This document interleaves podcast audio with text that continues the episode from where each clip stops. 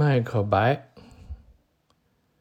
呃，说一下背景介绍吧。呃，之前聊斯宾塞的时候就了解了一下英国的王室的历史，这次看麦克白呢，又了解了一下历史上真实的麦克白。嗯，其实麦克白呢，他是苏格兰的国王。苏格兰是靠北边，就现在一直闹那个独立公投的那个地方。历史上的麦克白呢是战胜了邓肯才当上的国王，而不是这个戏里边说的这个谋杀。然后麦克白在位是十七年，后来呢是被邓肯的儿子。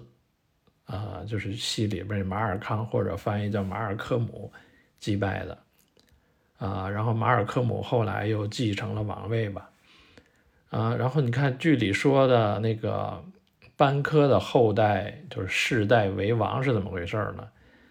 啊，到了莎士比亚，莎士比亚是英格兰的嘛，到了莎士比亚他所处那个年代呢，他经历了是两个王朝，先前的一个是。都铎王朝最后一代的是伊丽莎白一世女王。呃，伊丽莎白的母亲就是电影《斯宾塞》里提到的那个安妮·柏林。她在位的时候呢，她的一个表侄女吧，就苏格兰的女王玛丽，她是因为一个宗教的问题吧，就就被废了，然后逃到了英格兰。但是英格兰的这个伊丽莎白一世呢，就一直担心这个玛丽威胁他，就是一直是囚禁着玛丽女王，就一直囚禁到死。当然，这是只是我这一句话带过，里边有大量的故事，然后或还有大量的影视剧可以看。呃，玛丽在苏格兰的期间呢，生下了一个儿子叫詹姆斯·斯图亚特，在苏格兰。继承的王位叫詹姆斯詹姆士六世，然后在伊丽莎白女王去世后呢，他没有直直系的子嗣，所以根据他的遗愿呢，就是议会决定把这个王位传给这个苏格兰的国王詹姆士六世。在詹姆士在英格兰，他被称作为詹姆士一世，也就是说到詹姆士。同呃的这个年代，他同时是为苏格兰和英格兰的国王，就是从这个时候开始，苏格兰、英格兰开始合并了，也就是我们说这个斯图亚特王朝。嗯，根据研究啊，就是詹姆士一世的祖上往前倒，就是能倒到跟班科是有血缘关系的。所以，那个当时莎士比亚创作这个故事的时候呢，他是跟现实有一个写照，呃，有一个照应吧。对当权者，呃，可能看了也非常高兴，对吧？巴结一下。詹姆士一世的儿子查理一世继承王位，然后宗教战争啊，就是被处决了。然后查理二世继位，然后再往下传。嗯，到詹姆士二世的时候呢，他的女儿玛丽二世与他的表兄威廉三世共治。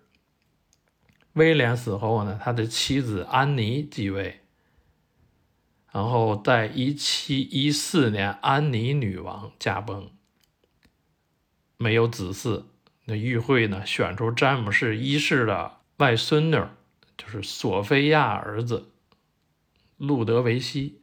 也就是乔治一世，从乔治一世开始，就是汉诺威王朝开始了，斯图亚特王朝结束，汉诺威王朝呢一直持续到了维多利亚女王的时代。维多利亚女王去世后，是爱德华继位，就爱德华七世，他的父亲是萨克森科堡哥达王朝，爱德华儿子乔治五世。继位，乔治五世完了是乔治六世，然后就是现在的伊丽莎白二世女王。然后在乔治五世的时候呢，他颁布一个法令，就是把王朝的名字改为那温莎王朝。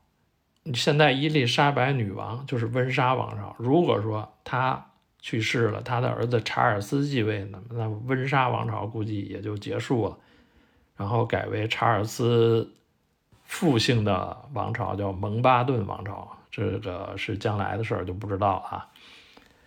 然后再说说剧啊，呃，戏里边说了两个预言啊，第一个预言是对麦克白来说就。足够的信息量了，就说了他能当君王，但是班科就多问了一句，说女巫又预言了班科的命运，所以这两个前后就跟麦克白的那事儿冲突了，他这也是他疑心的起点。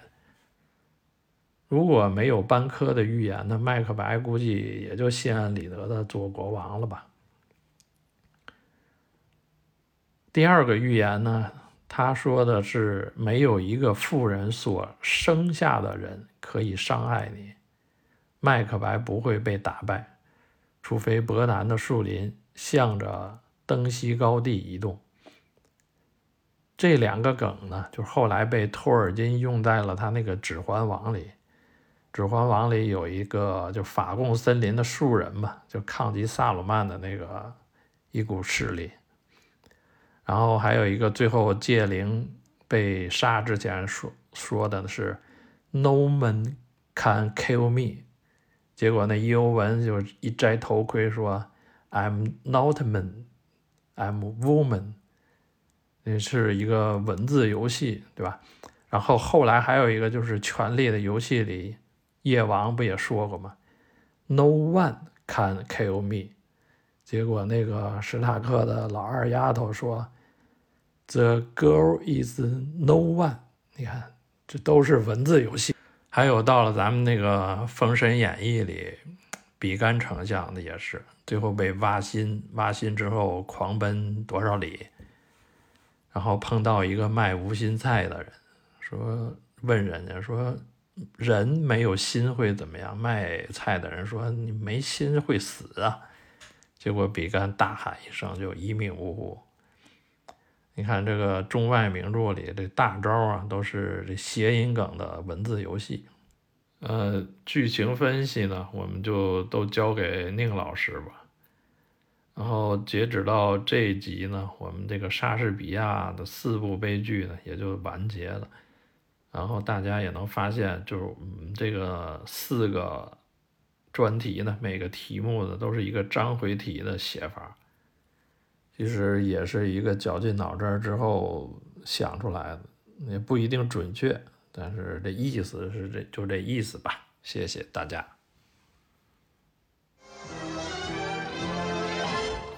嗯，今天这期呢聊这个咱们莎士比亚四大悲剧最后一部这个《麦克白》，正好呢，嗯，今年这个当然冲奥一向没得呀，这个呃乔尔科恩。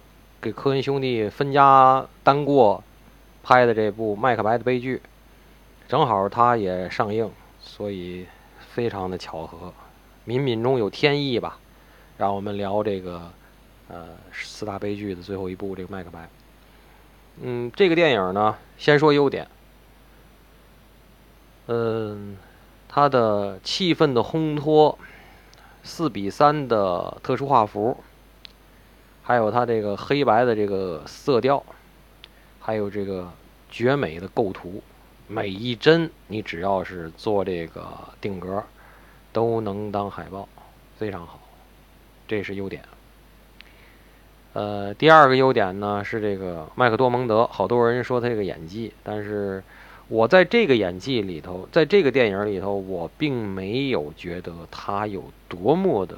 出色比三广里要好，或者说比这个以前的那个离奇谋杀案什么那些要好，我没觉得，不像很多网友说的那样。可是登泽尔·华盛顿是我非常非常喜欢的演员，比如说这个《寻古失踪》这个 Bone Collector，然后我总提我回来我非得要做一期这个呃费城故事，对吧？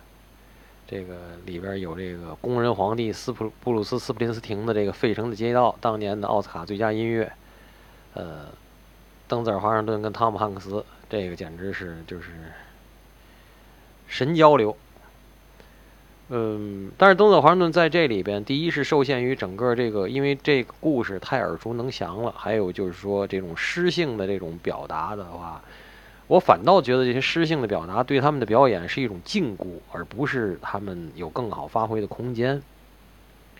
呃，所以说，我觉得这个电影应该能应该能得很多技术类的奖项，但是并没有得。那么，除去技术，我觉得别的，比如说他的表演，还有比如说调度，嗯，有很多值得商榷的地儿。还有就是说，呃，这个科恩兄弟，嗯，了解我们这个节目的听众都知道，就是我个人的一个心头好啊，就是我认为科恩兄弟他从反潮流到最后走进主流。他是一个标准的犹太高级知识分子，美国犹太高级知识分子的一个心路历程和他们的发展的一个状态。发展到今天，其实你像他们，比如说做这巴斯特歌谣也好，包括做这麦克白也好，就是说，其实你会清楚的觉得，就是他们现在对故事性的把握，还有他们个人对这种表达，是到了一个瓶颈期，或者说到一个倦怠期，是需要突破的。这种突破，如突破好了。可能又会有一个，比如说一个高产的，或者说精品的一个一个时代，或者属于他们的一个几个东西出来。如果不行的话，就真是不是在沉默中爆发，就是在沉默中灭亡了。就是这个，我也觉得。当然，他们有前面那些我认为著作等身的那些好片子在那儿，也其实到现在什么也不干也无所谓，对吧？就像我说，比如李宗盛。他有一个爱的代价，一个爱如潮水。我觉得就那好多人呢，老鼠爱爱大米唱一辈子呢，对吧？他就不用写山丘，不用写给自己的歌，对吧？不用写这些。但其实他后来又写了，然后你会发现他又站到了另外的一个一个高峰上面。那么咱们就只能对他后面有期待吧。然后剩下的我就该说说，对于这个电影，对于整个这个耳熟能详的麦克白的故事，对于这个。东西，我的一个看法。首先，这个电影我虽然很喜欢科恩兄弟，我是不会给他的电影不及格的，除非他太冒犯我了或者触怒我了。这电影我还是五分满分给三分吧，给三分。他的班底、导演、演员还有技术类的东西我都很喜欢，但是整个东西，我想问件事儿，就是第一，我们这这期到这期我们会聊四，已经聊了四期了，就是莎士比亚四大悲剧。今天这是第四期，还会有一期总结。嗯，我越看下来，我会越觉得沙翁的故事，可能沙翁的故事被别人、被咱们他后面的所有这些牛逼人们以各种文艺形式来诠释，到今天已经嚼的可能连渣都不剩了。也就是说，我在很多很多故事里都会看到这个故事的影子，那么我就觉得。这些故事在今天再给我原汁原味的给我看，我觉得就是非常非常的低级，或者说技术性很差，一切都似曾相识，没有任何期待。嗯，但是这个剧里头，一开始不到半小时的时候，有一个句话很打动我，就是联系咱们最近某情对吧？各处 FB 对吧？你会发现。那个剧里边，这个麦克多蒙德他那个老婆跟他说，就是想要欺骗别人，跟麦克贝斯说，想要欺骗别人，先要变成别人期待的样子。每天晚上七点，对吧？准时打开电梯，你看看那些让你期待的样子。这是第一点。第二点呢，就是我觉得麦克白的这故事，就是到今天为什么我说连渣都不剩。我从小爱听单田芳，单田芳说一句话，说家有贤妻，男人不做横事。这个电影很，就是这个故事标准的，就是说，你心里头是有那么一个恶的种子，但是被你身边的女人吹枕边风，吹吹吹吹吹，这个恶的种子不断的发芽，茁壮的成长，最后你就是一样一样的去做，但是。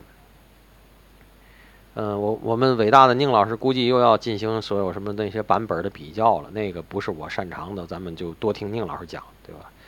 但是就是我我就说，麦克白这种非常简单的一个，呃，恶妻怂恿丈夫弑主夺位，然后炮打庆功楼，这就是这个故事，对吧？先杀国王，然后自己篡位，然后再把帮着他的这些干将们满门抄斩，这不就标准的弑主弑主篡位、炮打庆功楼吗？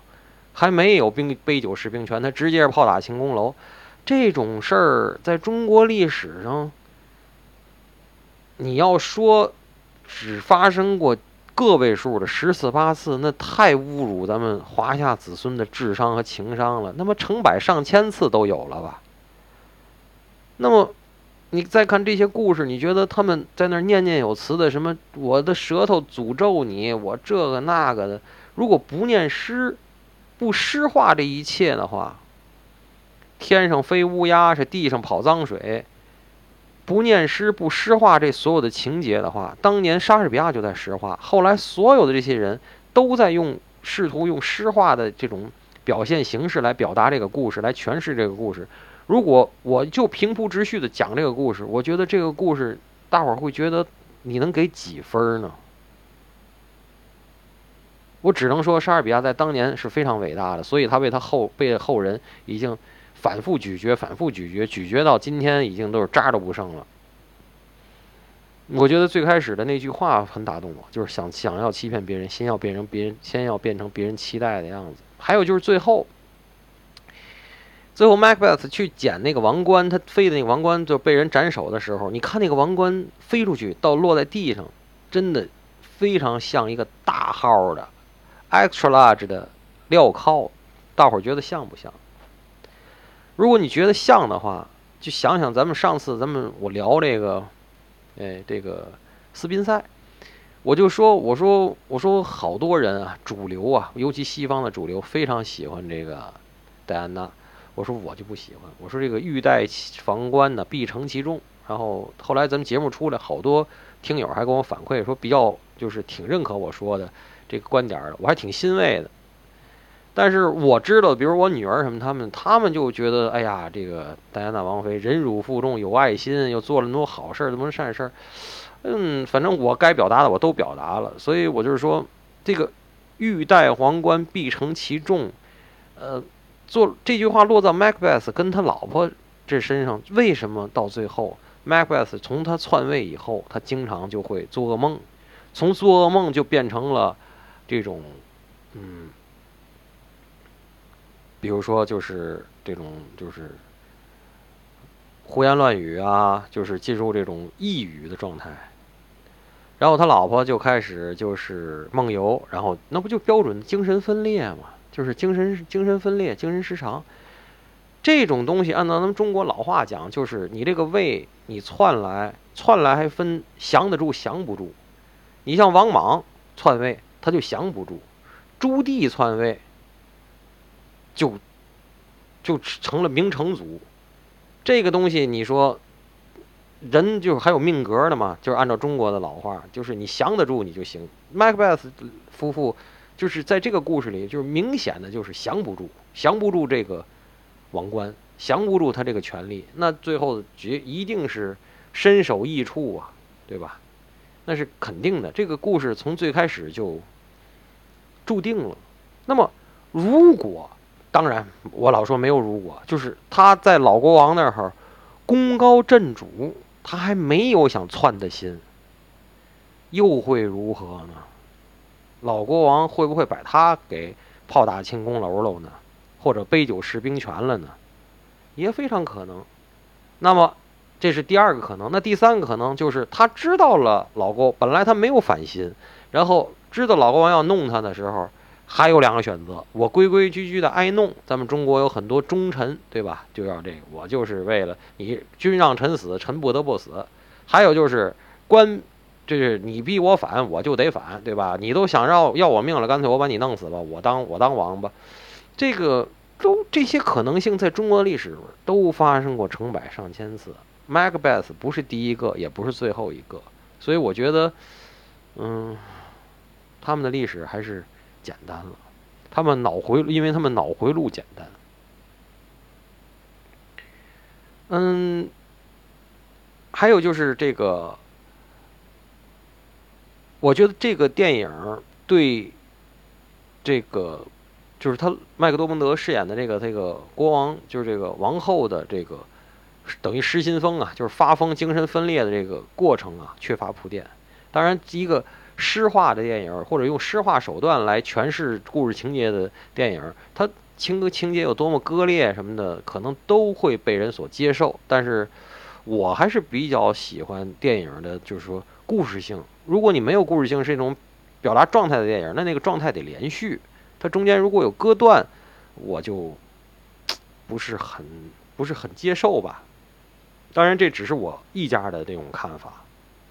我相信，就这期节目里，宁老师想说的东西可能比我更多。宁老师在我们的预热的时候提纲里，他列了很多东西，比如说，他认为《麦克白》是四大悲剧里最差的。我可能会同意吧。我等着宁老师去用论证论点来说这个事儿。我是感觉，嗯，我这四部悲剧重新。小时候都看过，然后长大了重新弄，然后又看了新的人，他的诠释这些故事都耳熟能详。我是觉得我一路对沙翁的观感在下降。我是觉得，嗯，故事简单了，也许是我岁数大了吧。就是看了这么多东西，我是觉得，嗯，还有就是，你发现了吗？四大悲剧里头，全都是王侯将相。嗯，我就想，我那天开车，我还想起这期节目来。我说，我想跟听友说点什么呢？我想说的是，这些王侯将相，你从哪儿倒呢？你是从咱中国的历史，当然很多是传说，现在有没有夏朝还不一定，都没有真的例证。那盘古谁见过，对吧？女娲谁见过，都是说是传说。咱从盘古那儿论，我问你，谁是 old money？谁是 New Money？那么你从这个盎格鲁撒克逊开始，你算你从哪儿论？谁是 New Money？谁是 Old Money？也就是说，老钱这件事儿，你他妈当年都是新钱变的，但是你新钱这 New Money 怎么挣着的 Money？哪个值得推敲？哪个都不值得推敲，都无法推敲，推敲出来都是血和每一个毛孔里的血和脏东西。这是咱们大胡子先生说的，大胡子老师说的。那么，所以就是说，为什么沙翁要他的四大悲剧里也都是这些，反倒是喜剧里什么他会有一些平民，而这四大悲剧里头，他说的这些东西都是王侯将相的这些王侯将相就比咱们凡人的烦恼或者幸福就多吗？情感就复杂吗？我不这么认为。只是说，他有更多草菅人命的权利或者能力，只是这个，别的我不觉得他们情感会比咱们平常人会高级，或者说他们想的事儿会比咱们高级，会比咱们怎样？我我从来不这么觉得。好吧，关于麦克白，我就能说这么多。来到了莎士比亚四大悲剧的最后一部。麦克白，麦克白和其他三部悲剧呢是非常不一样的。在我看来，它是围绕着争夺王位的一场宫斗戏。你方唱罢我当场的生旦净末丑，不过都是背后大 boss 幽灵的傀儡。如果说冥冥中有命运作弄人生，麦克白无疑把命运对人生的戏谑发挥到了极致。可以这么说，《麦克白》是四大悲剧当中呢结构最不严谨、最不悲惨，但是最魔幻的一个。嗯，我说它魔幻是因为呢，你看它这个整个这个悲剧故事啊，它不是由故事啊或者这个心理变化来推动的，它是由啊女巫的预言来推动。嗯，我说它最不悲惨呢，以及最不严谨呢，是因为跟其他三个悲剧比。麦克白里边死的人其实相对是少的，而且你看其他那三个剧啊，死的人那个正面人物最后也是要死，而麦克白其实最后正面人物就是，嗯，我们希望他能够，嗯，获得王位呀，或者是去去继续生存下去的人，比如像马尔康，比如说像这个麦克德夫，他们都没死。你包括这个班科的儿子，虽然预言里边他就不应该死，但这些就是正面人物，他都活着。相反的，这个反面人物麦克白夫妇他们都死了，就属于罪有应得那种。所以就是从死的人讲，第一人数不够多，第二死人的特点跟其他三个剧也不一样。嗯，说它不严谨呢，还有一个原因，咱们看《麦克白》这部剧，它整个这个事件的过程，它其实起因和经过都是略写的，它详写了人物的一些内心活动，但是呢，人物内心活动带来的一些行为的变化。这几个关键的变化，他也没写，他都是直接交代结果。我们具体看啊，比如说，嗯，没写几个人的死的过程，比如说邓肯是怎么死的，麦克白夫人、麦克白他们俩都是死了，都是通过一些个别人的第三者交代，或者是一些话外音，通过这种，嗯，只有在这个戏剧舞台上。比如说，会把邓肯的死，就是麦克白杀邓肯那个过程，在戏剧舞台上会有描写。嗯，麦克白和麦克德夫决斗那段，大部分也是不会去把麦克白被麦克德夫杀死的那个具体情节把写出来，也是不写的。这是说呢，死的过程都没交代。然后你看还有什么？麦克白登基的过程，他也是没写，就直接说他登上了王位。嗯。麦克白登王登上王位之后，被反对的一个重要原因就是他的统治很暴虐。但这个具体怎么个暴虐法，剧本里还是没写，只是在这个第四幕第三场，由洛斯他转述了这个苏格兰的惨景，其他地方其实都没有明写。还有什么没写？嗯，你比如说麦克德夫，不只是麦克德夫啊，就是麦克白周围的那些个。嗯，部将，这个就是他身边的这些个人等等的，他们从怀疑马尔康是谋杀了邓肯，就是先王，到怀疑呢，最后是麦克白杀的，就是这个转化过程，其实也没有明讲。当然了，我们可以说是麦克白他的这个发疯的时候那些个疯话，呃，麦克白夫人梦游的时候说的那些个梦话。实际是他们已经把自己自我暴露，可以这么讲。但是那些所谓的自我暴露，也不用，并没有把话说的这么明，只是让人会引起种种猜测。就是说，所有这些个，呃，对麦克白的指控，对马尔巴尔康从怀疑到拥戴等等这些，到底是为了什么？剧本里边都没有很清晰的去表达，很大程度上是，嗯。观众或者是读者自己去脑补，然后呢，从这个剧的角度，就直接告诉你结果。我们就是最后支持马尔康了，就反对麦克白了，对吧？包括这个，呃，麦克德夫向马尔康控诉麦克白的暴政，这些个，就他其实很早就离开了苏格兰，他是先去了他自己的领地凡夫，然后又从凡夫。直接去英格兰就找马尔康了，就是王子马尔康。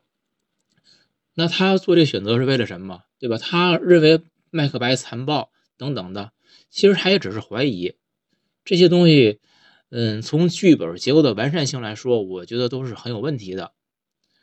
嗯，其他的群臣就我刚才也提到了，你开始就是挺支持麦克白的，还跟他一块儿酒宴，到最后怎么就这么反对他呀？对吧？只有在第三幕第六场的时候。这个列诺克斯还有一些贵族，他们的怨言对此有所反应，但具体过程是怎么样的不知道。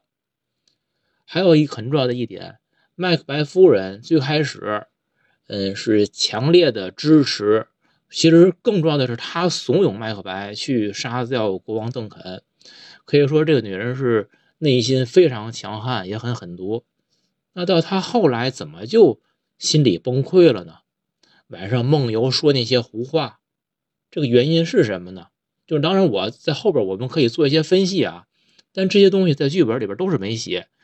嗯，我认为这种处理方式从一个嗯剧本的角度就是不够严谨了。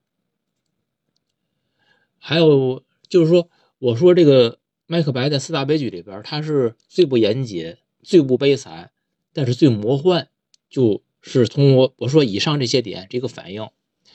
嗯，不严谨呢，还有一点体现，我觉得是在，比如说，呃，麦克白派人去杀麦克德夫全家，就是在麦克德夫跑到了英格兰以后，然后呢，女巫又给他一个预言，说你要小心麦克德夫，然后他就派人去杀麦克德夫，杀，但是去杀他的妻子和儿子，就这个细节，对于整个剧来说很重要吗？我倒是觉得这个直代直接交代一下结果就可以了，可是剧本里边用了相当的篇幅来去写这个杀人的过程，呃，还里边还出现了一些个，呃，有人给他们通风报信等等，这些个很重要吗？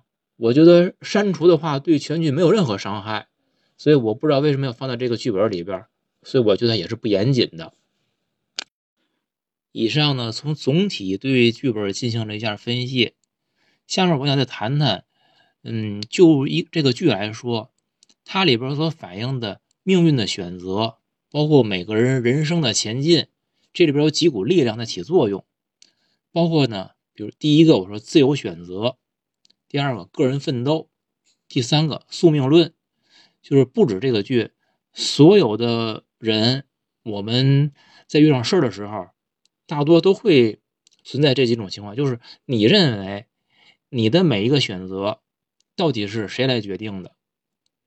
有的人会更相信，那就是我命由我不由天，那自己是自己的主人。啊，有的人可能会偏于就更宿命论一点，认为冥冥之中呢，上天自有安排。那我们把这这几种情况放到麦克白这剧里来看，那不知道大家觉得到底是谁在决定了？麦克白的命运推着他一步一步往前走，这里边很很显然的，我认为有两股力量，他们在交叉起作用。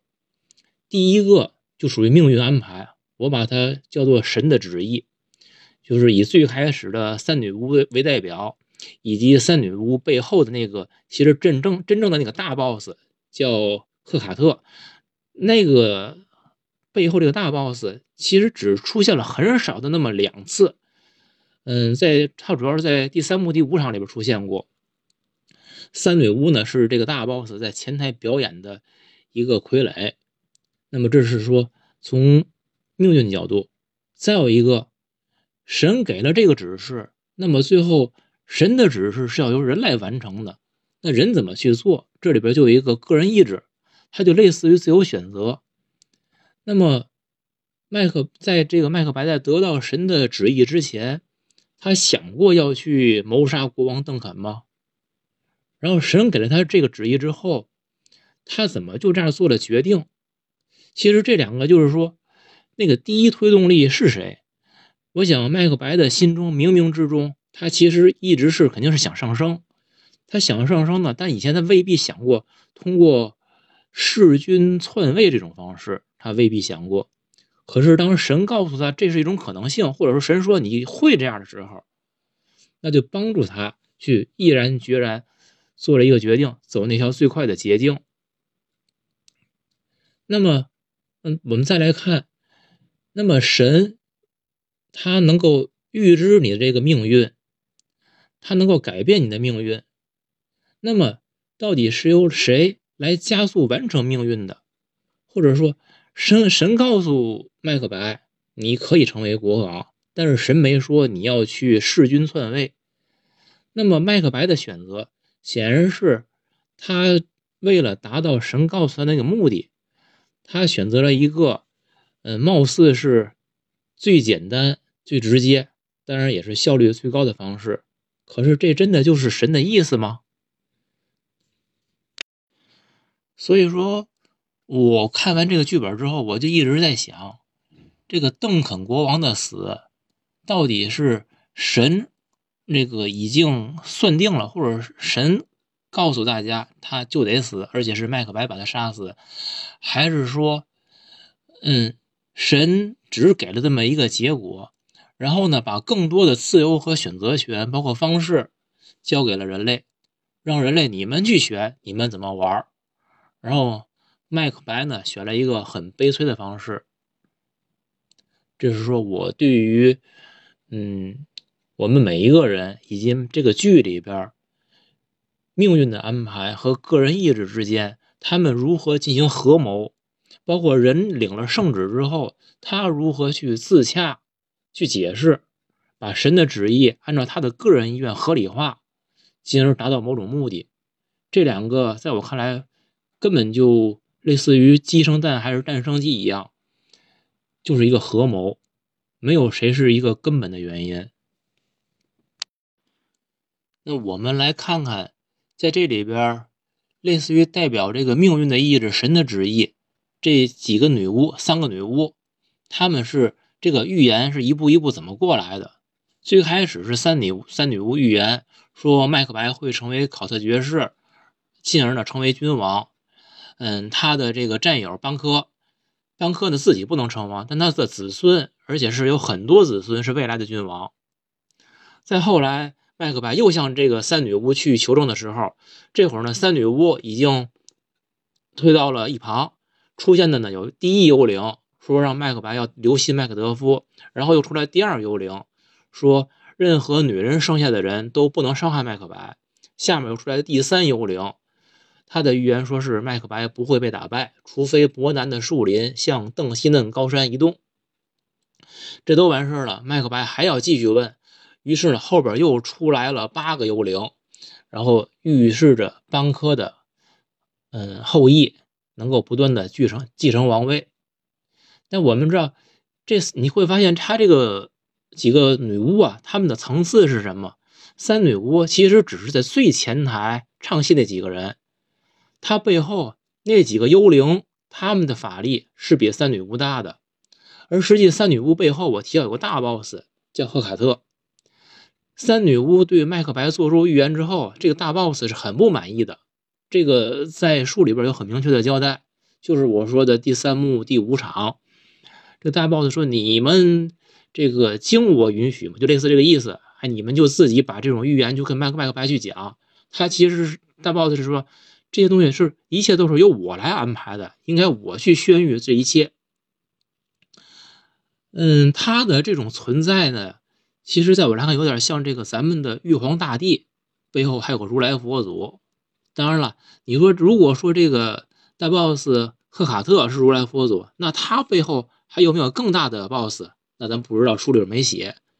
我们可以看一下，在这一下在这里呢，也可以做一个特别简单的。译本的对比就是关于这赫卡特他说的几句话，我们看看不同人怎么翻译的。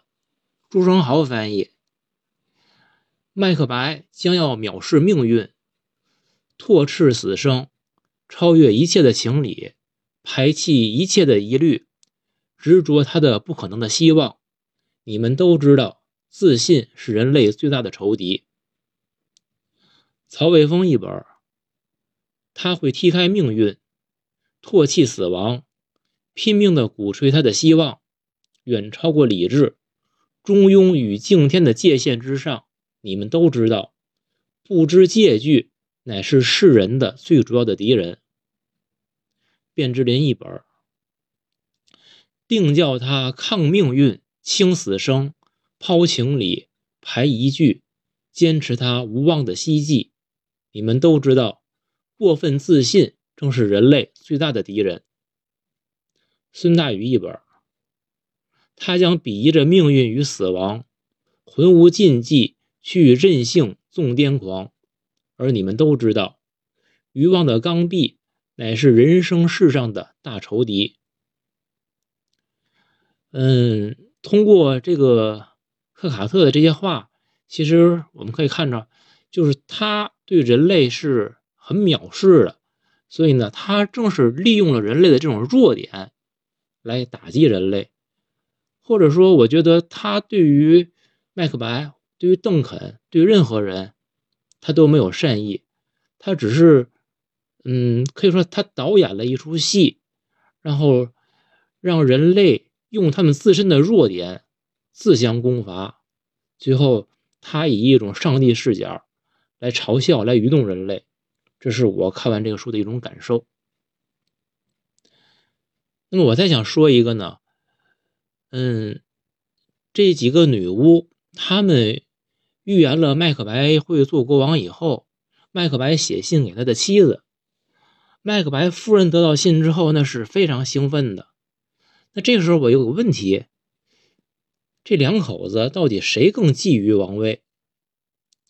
嗯，其实从开始看呢，麦克白有很多的犹豫，而且麦克白夫人已经看到了麦克白的这种犹豫，他甚至会评价麦克白说他一方面不愿意玩弄欺诈，一方面要做非分的决夺。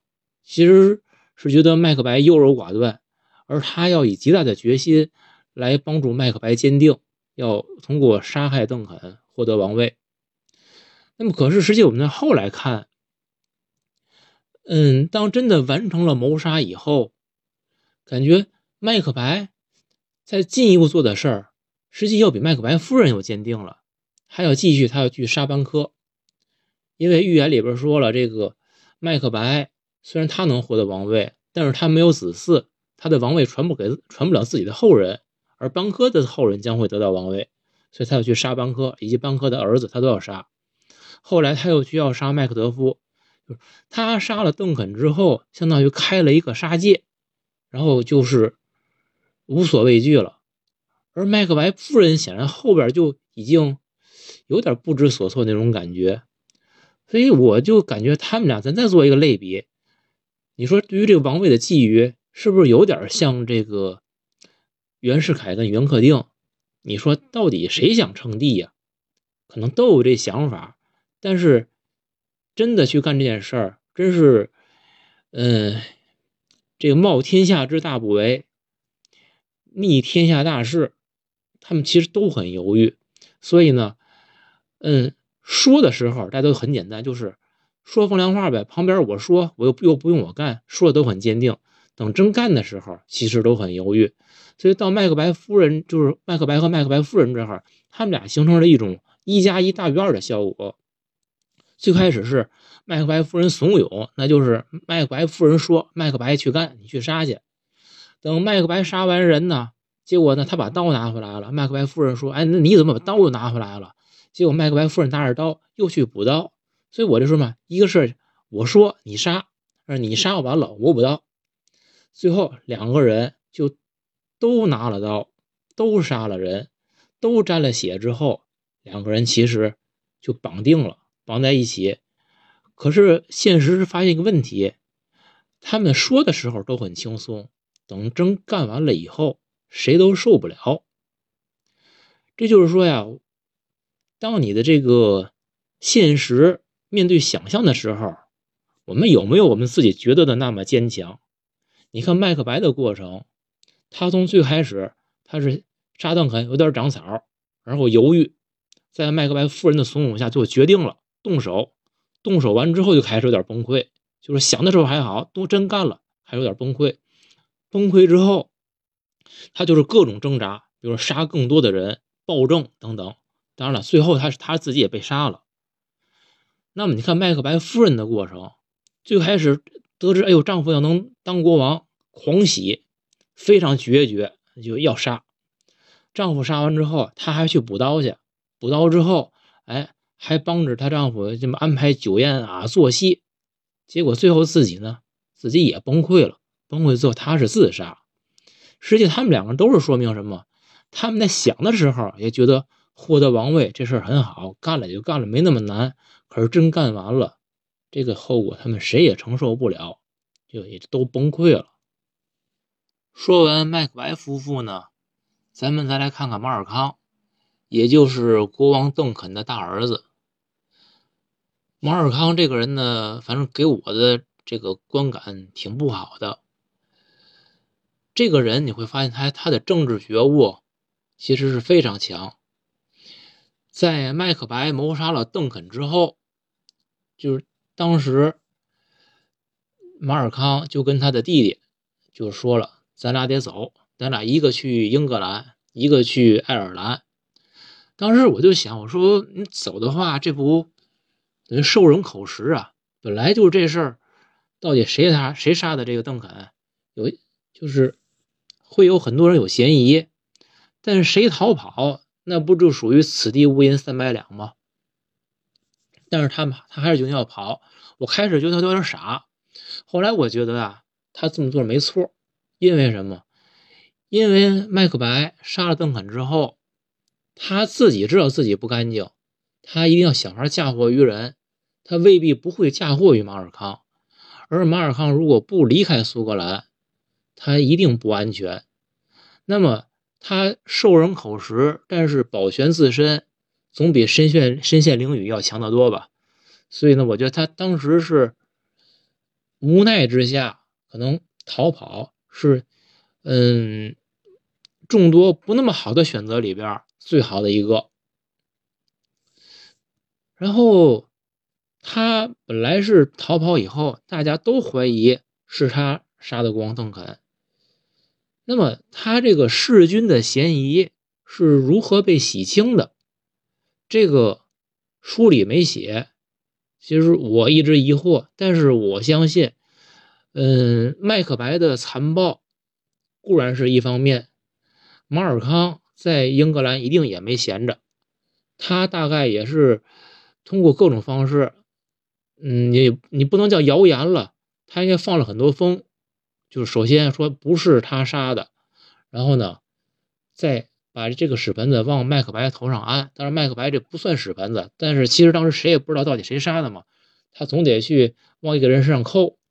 而且呢，他是王子，已经立他为这个未来的储君了，所以麦克白继承大统，马尔康一定不满意，所以。他马尔康如果想把这个弑君的这个帽子扣的话，一定是不管是不是麦克白杀的，他一定都是都是往麦克白头上扣。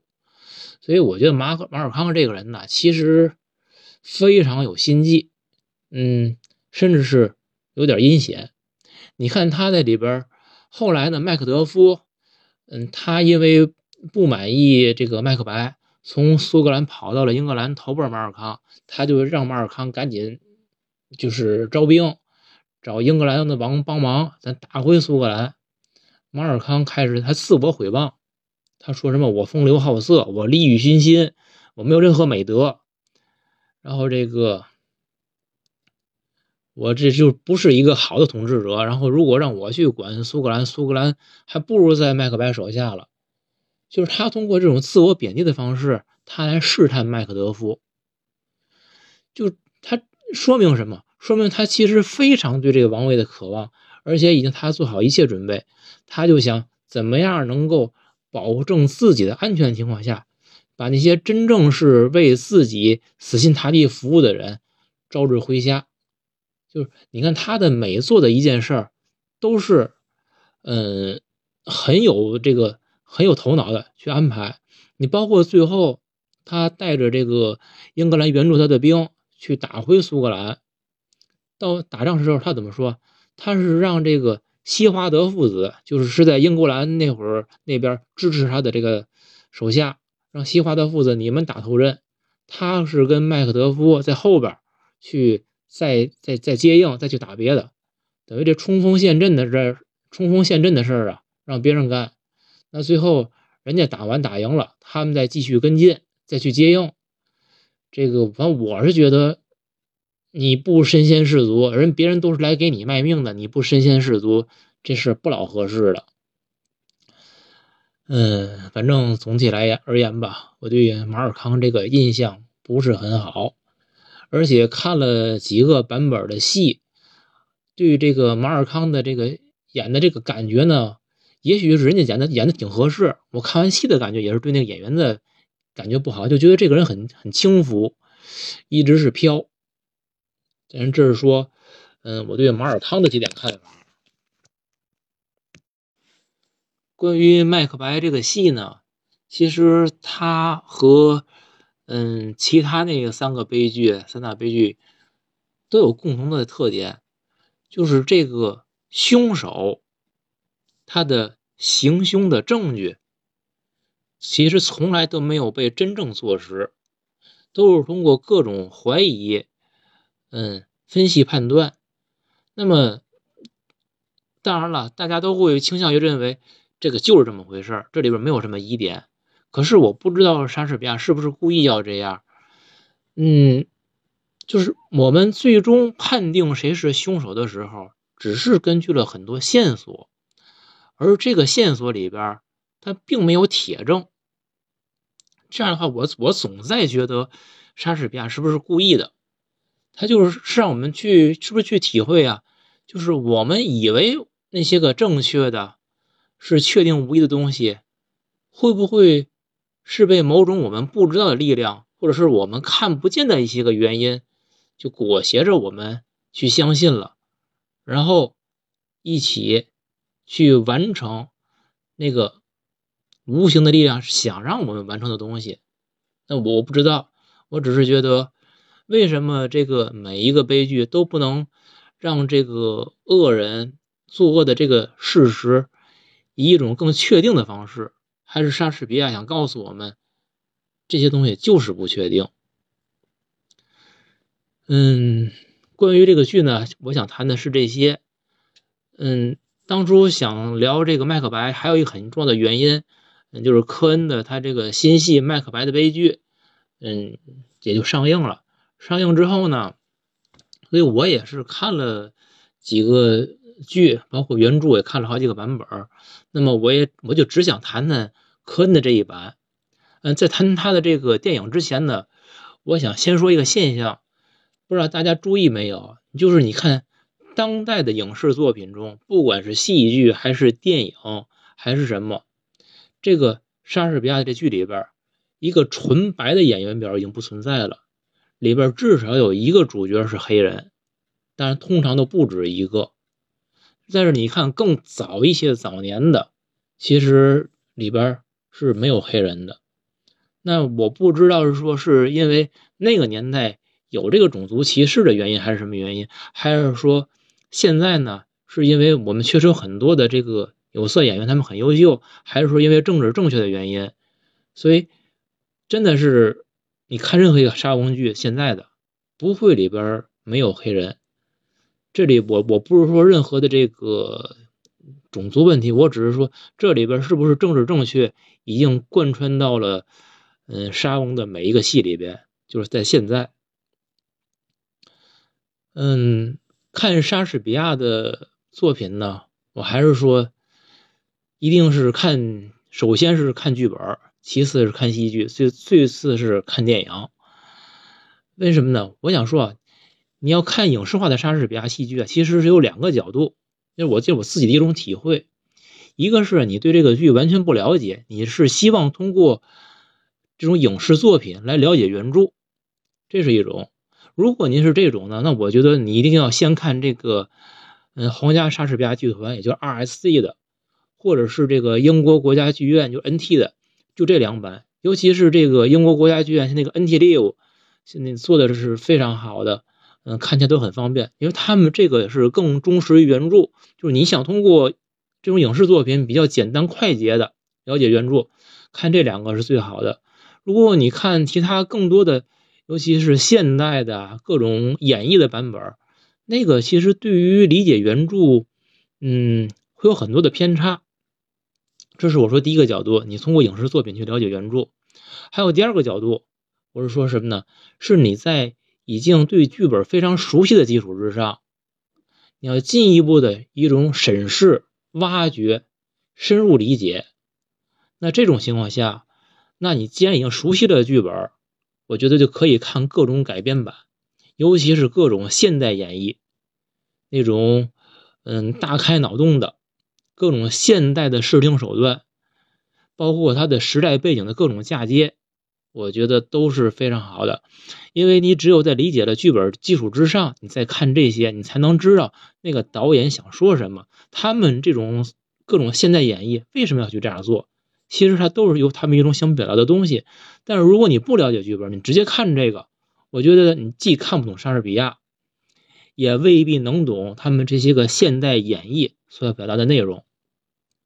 行，那说了这么多，咱们回到这个，嗯，科恩的这一版《麦克白的悲剧》这个电影，嗯，这个电影呢，首先它是它不是哥俩一块拍的，它是这个，嗯。哥哥乔尔·科恩自己单飞拍摄的，他就是属于里边有就是貌似忠实原著，其实里边有很多是科恩他自己的想法和演绎在里边了。我认为他这个电影最大的一个特点，它是对于莎士比亚原作的一种经过科恩自己的解读以及合理化。他其实是把莎翁剧中当初很当时很多就是没有讲明白，或者是人们有一些个猜测，或者是嗯，就是不够完善的地方，科恩都通过他这个电影给完善了。从这个角度角度讲，我觉得这个电影拍的非常好，很成功。嗯，但是他呢，又跟就是说他的，我说的不太忠实原著的地方还有点在哪儿呢？他这个电影实际他把台词的力量降到了第二位，那么他台词力量降位之后，他强化了影像的力量，这就是说你可以说他不太忠实于原作，从这个表现力上来说，但是呢，他又是恰恰把这种影视的力量发挥到了最大，那这就是一个电影非常成功之处，所以这点我很肯定，他这个电影他既记住了借助了戏剧舞台的手段。比如说那种聚光灯，就是打在人的身上，那完全是一种戏剧舞台的展现方式。然后他的一些个背景的声音，比如像那种心跳那样砰砰砰砰那种声音，嗯，还有一些个一些个音乐光影。他这电影他是用黑白拍的，你看这电影整个看下来非常的阴沉，这里边人物几乎没有笑过。你包括哪怕麦克白登基的时候，他都是极少笑。这里边所有人说话的时候，都是表情很凝重。然后就是你，所以你从头到尾看这个戏是有一些压抑的感觉的。那么我说一下，就是我说科恩兄弟在这电影里边，他对莎士比亚剧本的这种嗯合理化，以及他以及他的解读。首先，他把女巫。在电影里边以一种乌鸦的形象来表现，它等于说女巫就是乌鸦变的。这里边就存在，因为乌鸦是一种不太好的动物的意象，那么它通过这种这种方式就给我们传达了个意象，这在剧本里边是没有的。剧本里边，麦克白夫人晕倒了，就是他其实是假装假装晕倒，听到邓肯死了，他假装晕倒，麦克白在电影里把他扶起来了。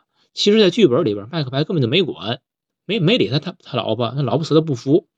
这其实有一种解读，就是说，因为麦克白知道他老婆是装装疯，就那个装晕，所以他不服。而在电影里边，麦克白这一服，整个呢，就他们这个戏演的就更圆更足。我想这是科恩自己的一种理解。这里边还有很重要的一个，嗯，在原著里边有一个洛斯，应该是个贵族，他在里边不是一个很重要的人物。